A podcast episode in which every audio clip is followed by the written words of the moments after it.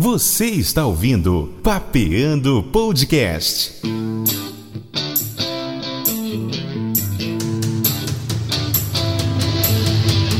Apresentação: Marcos Cunha.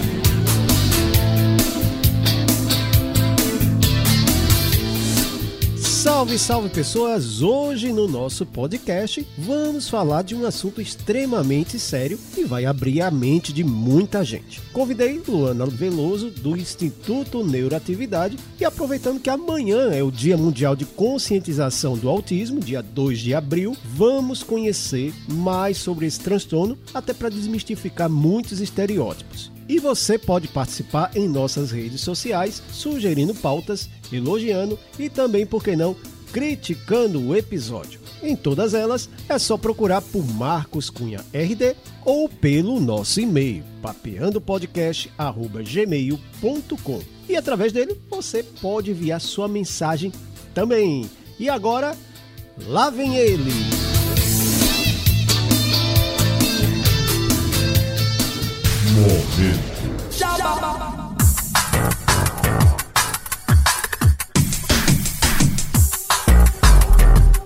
E claro que começamos falando de massa multimídia, onde você encontra uma equipe pronta para te ajudar nas redes sociais. Traçando sua estratégia de comunicação em marketing digital, prepara as artes, faz vídeo animado, material em áudio para diversos fins, gestão de redes sociais, enfim, tudo para que você apareça para quem quer te encontrar. O link do site e todos os contatos estão na descrição deste episódio. Vale lembrar também que nosso podcast é produzido por eles. Eu falei de massa multimídia.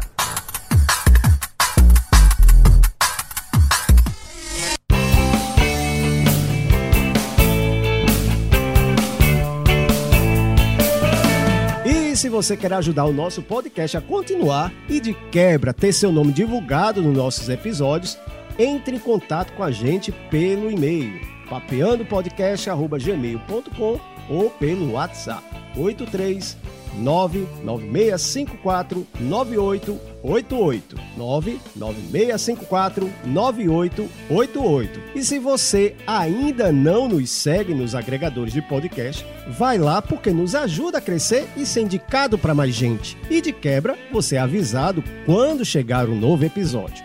Ah, também não esquece de compartilhar nas suas redes sociais, assim mais gente fica sabendo do Papiano Podcast e partilhamos tantas histórias legais. Vai lá, ajuda aí!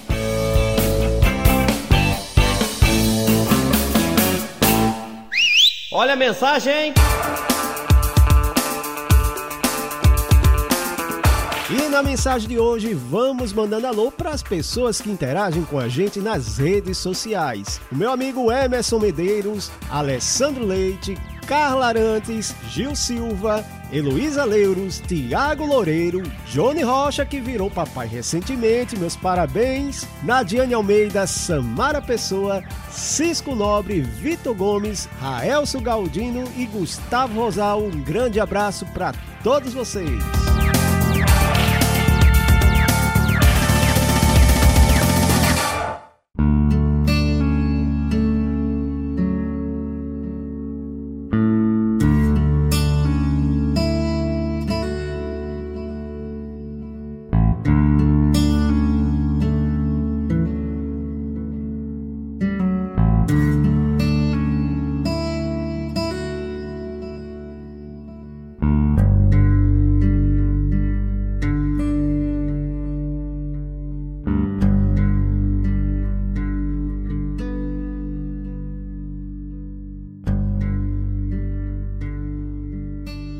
Muito bem, e começando realmente o Papeando Podcast de hoje, né, dessa sexta-feira, estamos aqui com Luana Veloso do Instituto Neuroatividade e a gente decidiu já nesse mês que a gente está comemorando o Dia Mundial de Conscientização do Autismo, falar um pouco mais, entender um pouco mais o que é o transtorno do espectro autista e outras coisas mais.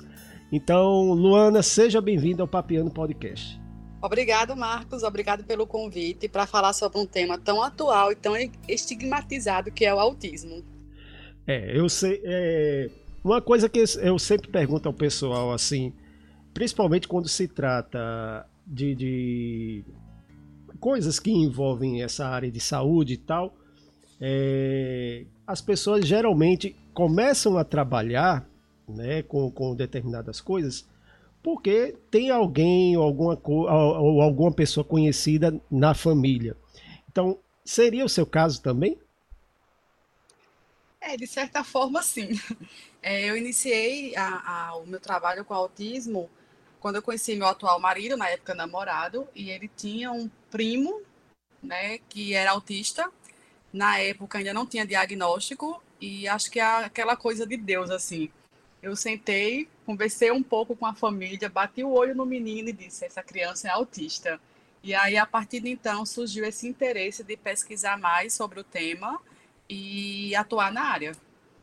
Hum, mas fala mais, é, como a gente define, é, como é que a gente sabe é, quando a pessoa tem o, o transtorno do espectro autista? Então, Marcos, é, é, uma situação bem complicada é, falar sobre essa questão do diagnóstico. Hoje em dia ainda é, por incrível que pareça, mesmo após tanta conscientização, tanto estudo, tanto, tanto, tanto se falar a respeito do autismo, ainda se tem dificuldade em relação ao diagnóstico, tanto pela parte da área médica, tanto, tanto pela parte das famílias, porque é um diagnóstico meramente clínico, né? não existe exame, é, nem teste que se faça para ter esse diagnóstico. Então, é, é, o feeling mesmo do profissional e às vezes até da mãe ou da, do pai, da tia, da avó, que olha para aquela criança, identifica atrasos no desenvolvimento. É, geralmente é na fala, né? Quando aquela criança uhum. atrasa para falar, atrasa a sua comunicação, a, criança, a família já liga aquele alerta né, e pensa, será que é autista? E aí vai atrás de um médico, vai atrás de um profissional da área para saber se realmente a criança está dentro do espectro ou não. É, o autismo em si, ele é uma, um, um conjunto né, de, de, de sinais e sintomas que o médico ou outro profissional da área detecta né, para dar esse diagnóstico. E não é um diagnóstico muito fácil, sabe, Marcos? A depender do grau do autismo. É, quando o autista é severo, quando ele é moderado, os sinais gritam ali para a gente, né? Aquele atraso na comunicação, uhum. aquela dificuldade na interação social, aquela dificuldade em reconhecer sentimentos. Mas quando o autista é leve, demanda mais uma experiência do, do profissional né, que está ali é, observando para se ter esse diagnóstico, porque os sinais e os sintomas de um autista leve, eles não estão, não são tão perceptíveis, né? É, a fala é presente, o cognitivo é preservado, muitas vezes existe até uma certa interação social, mas a qualidade né, desse, desse, dessa, dessa comunicação social, a qualidade dessa interação, a qualidade dessa fala, dessa fala é que está é, deficitária. Né? E aí cabe o profissional ter o filho para conseguir, conseguir detectar isso. Então, não é tão fácil assim.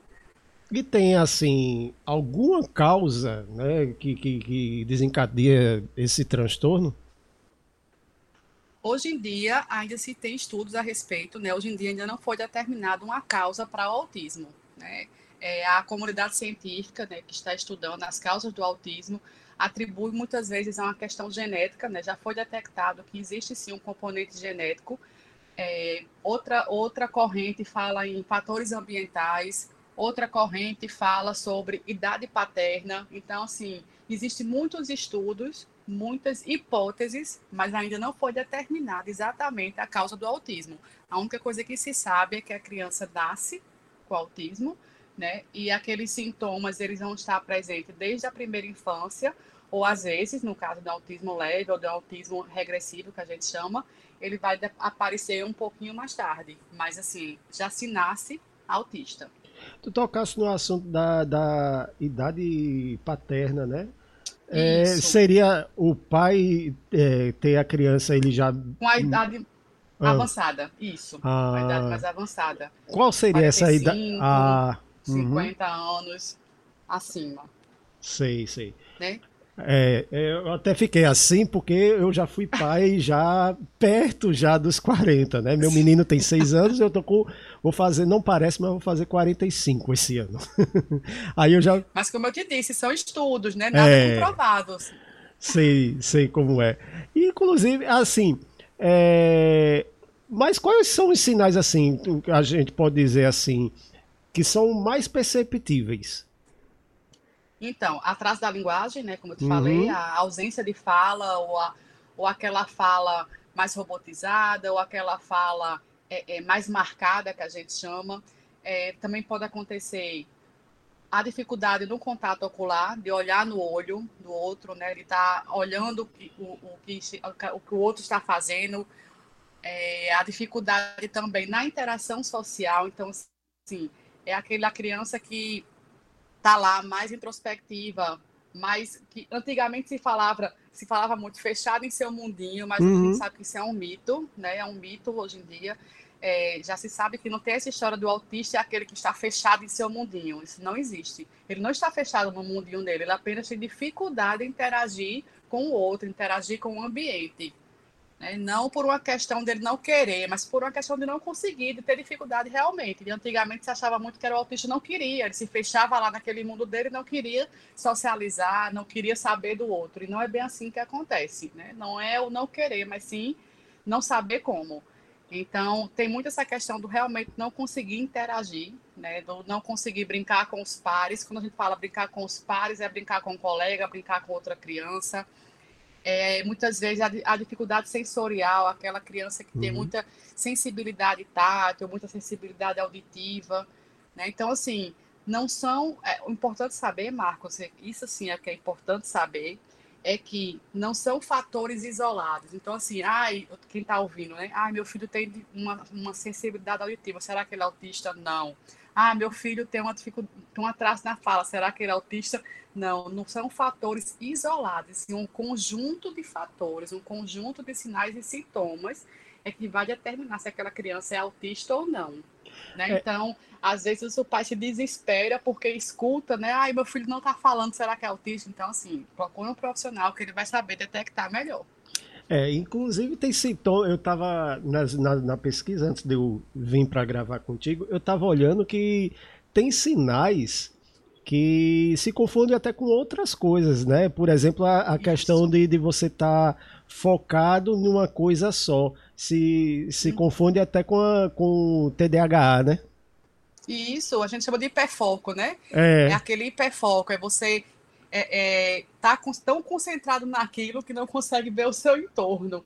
E também tem muita questão, fora o hiperfoco, tem a questão do, da ilha de interesse que a gente fala, que também está muito ligado ao hiperfoco. Então, assim, eu escolho um tema, eu gosto daquele tema, por exemplo, é planeta. Né? Então, eu, eu gosto do, de planeta, eu estudo tudo sobre o planeta, sei tudo sobre o planeta e só quero saber de falar sobre o planeta. Então, está muito ligado também ao hiperfoco e à ilha de interesse. Isso está presente no autismo, mas não só no autismo está presente. Né? Está uhum. presente em outros transtornos também. Então, por isso que eu digo, não são sinais isolados, né? são um conjunto de sinais né, e fatores que vai determinar se aquela criança, se aquele adolescente, ele é autista ou não. Né? Então, o pai não deve tentar se desesperar quando observa algum atraso ou algum desses sinais que está sendo relatado aqui e já pensar, meu filho é autista. Então, ele se acalme, procure um médico, né, que o médico vai saber diagnosticar melhor.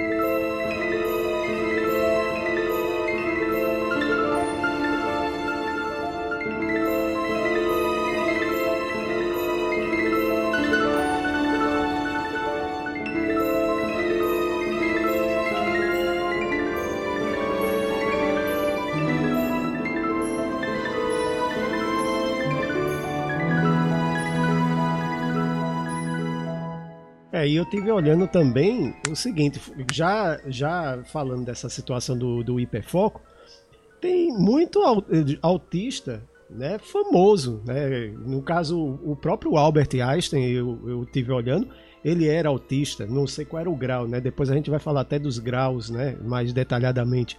Mas eu já vi outros aqui que, eu, que até me impressionou. Tipo, Bill Gates é autista, eu não sabia. É, até o Elon Musk, ele também é autista, né? No caso, o presidente da Tesla. Ele é autista também. A Susan Boyle, aquela cantora, né? Do X Factor, que foi, foi sucesso. Então, acaba que você foca tanto em uma coisa, né, que você, né, como é que se diz, Sobre, se sobressai, né? Isso. Na verdade, desses que você citou, a única certeza mesmo de diagnóstico que já falou sobre o tema abertamente, né, que se, se autodeterminou, auto, autodenominou autista, foi a Susan Boyle. Os outros é, se especulam, né? Se especulam baseado na história, né? Da, uhum. Do que se sabe daquela, daquela, daquela pessoa, né? Mas assim, não se tem um diagnóstico fechado, não se foi falado abertamente sobre essas outras personalidades. Inclusive, se fala muito em Messi também, diz que Messi Sim. também é autista. É, eu ouvi né? também. Mas, mas aquela coisa do ouvimos falar, é. não se tem a confirmação. Né? O, o que acontece, Marcos, é que justamente como eles têm essa questão do hiperfoco, e muitos também têm associado a questão da hipermemória, uhum. né? Então, tudo que eles se propõem a fazer, que é do seu interesse, eles fazem muito bem feito. São os melhores naquilo. Né? É, então, é, muitos autistas se sobressaem realmente na, na, naquilo que se propõe a trabalhar, naquilo que se propõe a fazer, a pesquisar porque eles têm a facilidade de ter o hiperfoco e essa facilidade da hipermemória. Fora isso, mesmo aqueles autistas que são, né, é, estão ali entre moderado e severo, é, eles são muito bons em atividades de repetição, em atividades que têm uma certa, são metódicas, que têm uma certa rotina, então eles fazem aquilo muito bem. Eu vou dar um exemplo, montador de carro, né? As uhum. montadoras de carro não são aqueles trabalhos bem repetitivos, que Sim. hoje em dia são robôs, né? Mas vamos uhum. pensar assim, é, uma indústria, deixa eu ver, uma fábrica, né, que tem aquela coisa do tá sempre embalando a mesma coisa, a mesma coisa, a mesma coisa em um determinado espaço de tempo. Então, é, autistas moderados, até severos, se bem trabalhados, eles podem sim vir a ser inseridos no mercado de trabalho, fazendo esse tipo de trabalho de repetição. Eles são muito bons nisso, melhor até que um robô. A gente costuma brincar porque é, eles são muito apegados a rotinas e esses trabalhos de repetição né? E os autistas leves, é, como eu falei anteriormente, quando eles se propõem a estudar uma temática que é do seu interesse, sua área de interesse, eles vão ser melhores do que qualquer pessoa não autista, porque eles, te, eles contam com a questão da, do hiperfoco e da hipermemória. Então, no caso, a rotina é uma coisa muito importante, né? No caso, para o autista. E se foge, algo foge da, da rotina? É, eles são muito apegados à rotina é, quando bem trabalhado, eles conseguem se lidar com a questão da quebra da rotina, né? Não desorganizar o comportamento, como a gente chama. A gente costuma falar assim, ah, o autista desorganizou o comportamento porque aquilo saiu da sua rotina. É, o autista, eles precisam da previsibilidade, né? Eles precisam saber o que vai acontecer, o que vem depois de cada passo. Eles precisam disso para se manter organizados, né? Então, a rotina é muito importante para eles. É, mas como eu te disse, a partir do momento que eles são trabalhados desde pequenos e ensinados a que nem sempre aquilo é do jeito né, que foi acordado, do jeito que, eles, uhum. que se espera, eles conseguem lidar com a quebra de rotina. Mas qualquer pessoa, até nós, né? Até Sim. nós somos assim, né, apegados à rotina, tá? A rotina faz parte. Eles apenas têm, eles apenas têm dificuldade de lidar quando aquilo sai do, do do habitual, né? Porque como eles não sabem lidar com emoções, eles têm dificuldade, não é que eles não saibam, né? Mas eles têm uma certa dificuldade de lidar com as emoções, com as frustrações. Então, quando aquilo sai um pouco da rotina, eles não sabem lidar com aquela falta de, de previsibilidade. Então, eles não sabem lidar com aquilo, com aquele sentimento de que aquilo não saiu de acordo com o que era esperado. É, é você disse que agora há pouco que é, o autismo ainda tem muito. Está havendo muitos estudos, não se tem uma, uma causa definida. E quando começou realmente assim. É, a Organização Mundial de Saúde né, começou a, a tratar como um transtorno e começou a estudar de fato o, o transtorno? Nossa, agora me pegou, Marcos, faz muitos anos, mas eu não sei te precisar exatamente que ano e que década foi realmente assim aquele insight. Epa, precisamos estudar mais sobre isso. Né? Eu não vou ficar te devendo essa resposta. Mas aqui no Brasil também é, é algo assim mais recente, né? É, digamos que o boom mesmo no Brasil, quando eu digo boom é assim, que se começou mesmo a, a investigar, a estudar, a, a, que aumentou até os números de casos, né, a incidência do autismo no Brasil foi por volta de 2010. Veja bem, não é que se começou a estudar o uhum. autismo em 2010, 2011, mas o boom do autismo no país começou em torno de 2010, 2011, onde, onde aumentaram os casos, onde, onde a, a, população científica e até os profissionais de saúde se voltaram mais para essa população, se preocuparam mais em estudar e entender o autismo. Sei. É, voltando à questão, quando, quando eu falei do, dos níveis, como, como, como determina é, e qual a diferenciação entre esses, quantos níveis são e qual a diferenciação? São, hoje, atualmente, são três níveis, né? Que é leve, moderado e severo. O que determina se o autista ele vai ser leve, moderado ou severo é o grau de apoio que ele vai precisar para seu cotidiano, né? Para suas habilidades, para se desenvolver pouco apoio, né, o apoio substancial ou apoio mais efetivo. Né? E esse apoio é, é, baseado em quê? É baseado nos critérios diagnóstico do DSM-5, né? O DSM-5 é o Manual de Transtornos Psiquiátricos Mentais, né? Muito utilizado em vários países, principalmente nos Estados Unidos. É, o Brasil, ele Oficialmente, ele não é signatário do DSM-5, aqui a gente utiliza o CID, né, o CID-10, ainda não saiu 11, está para sair, mas a gente utiliza muito o CID.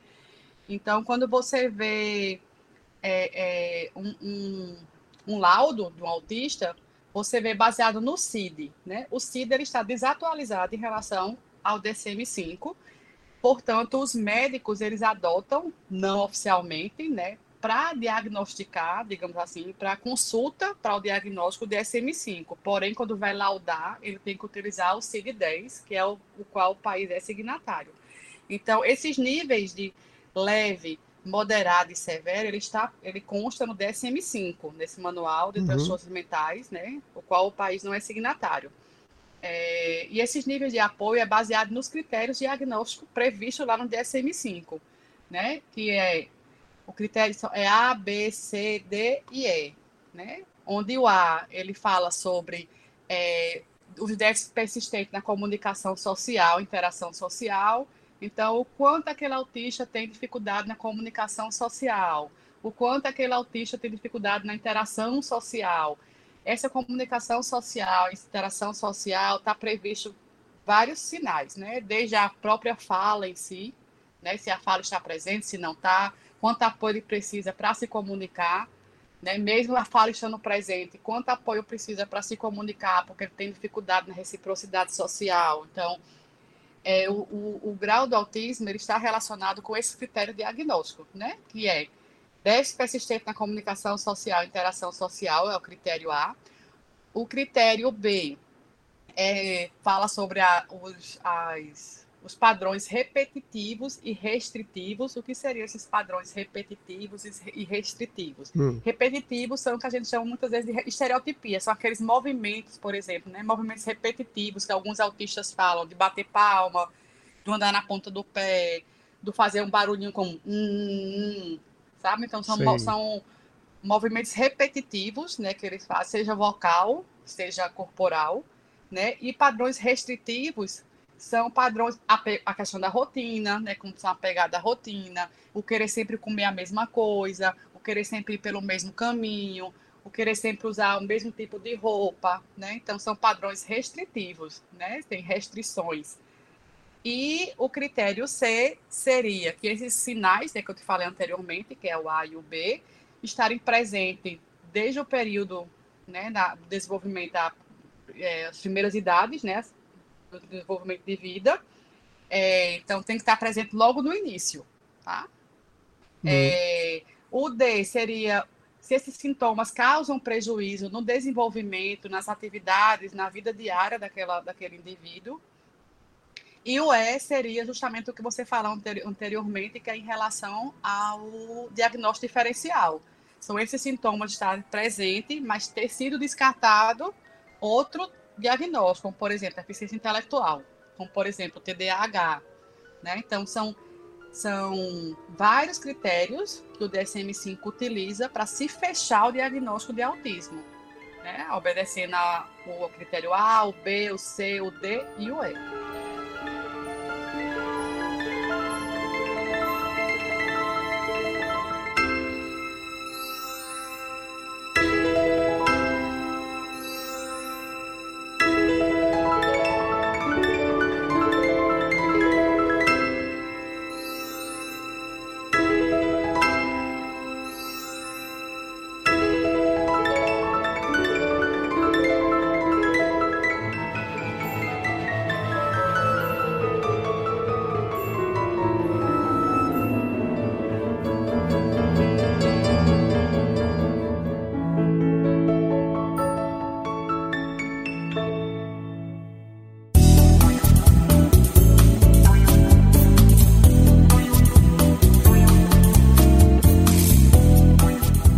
chegamos ao fim de mais um episódio. Se você curtiu, me manda um salve nas minhas redes sociais: Facebook, Twitter, Instagram, todas elas, Marcos Cunha RD. Manda sua mensagem, pode sugerir temas e outros convidados também. Claro, se você não curtiu, também pode deixar seu comentário.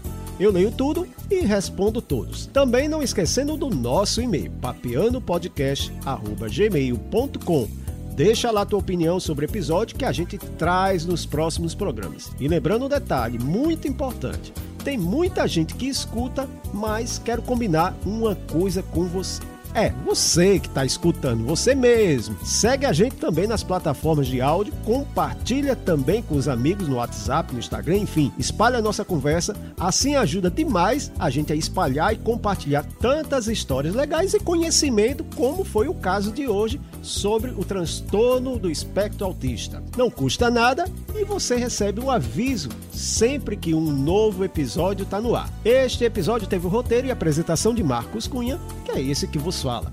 E a edição, produção e marketing ficou a cargo de Massa Multimídia, que os contatos e o site estão na descrição deste podcast, bem como toda a lista de músicas e trilhas incidentais. Ficamos por aqui e até a próxima, pessoal. Fui!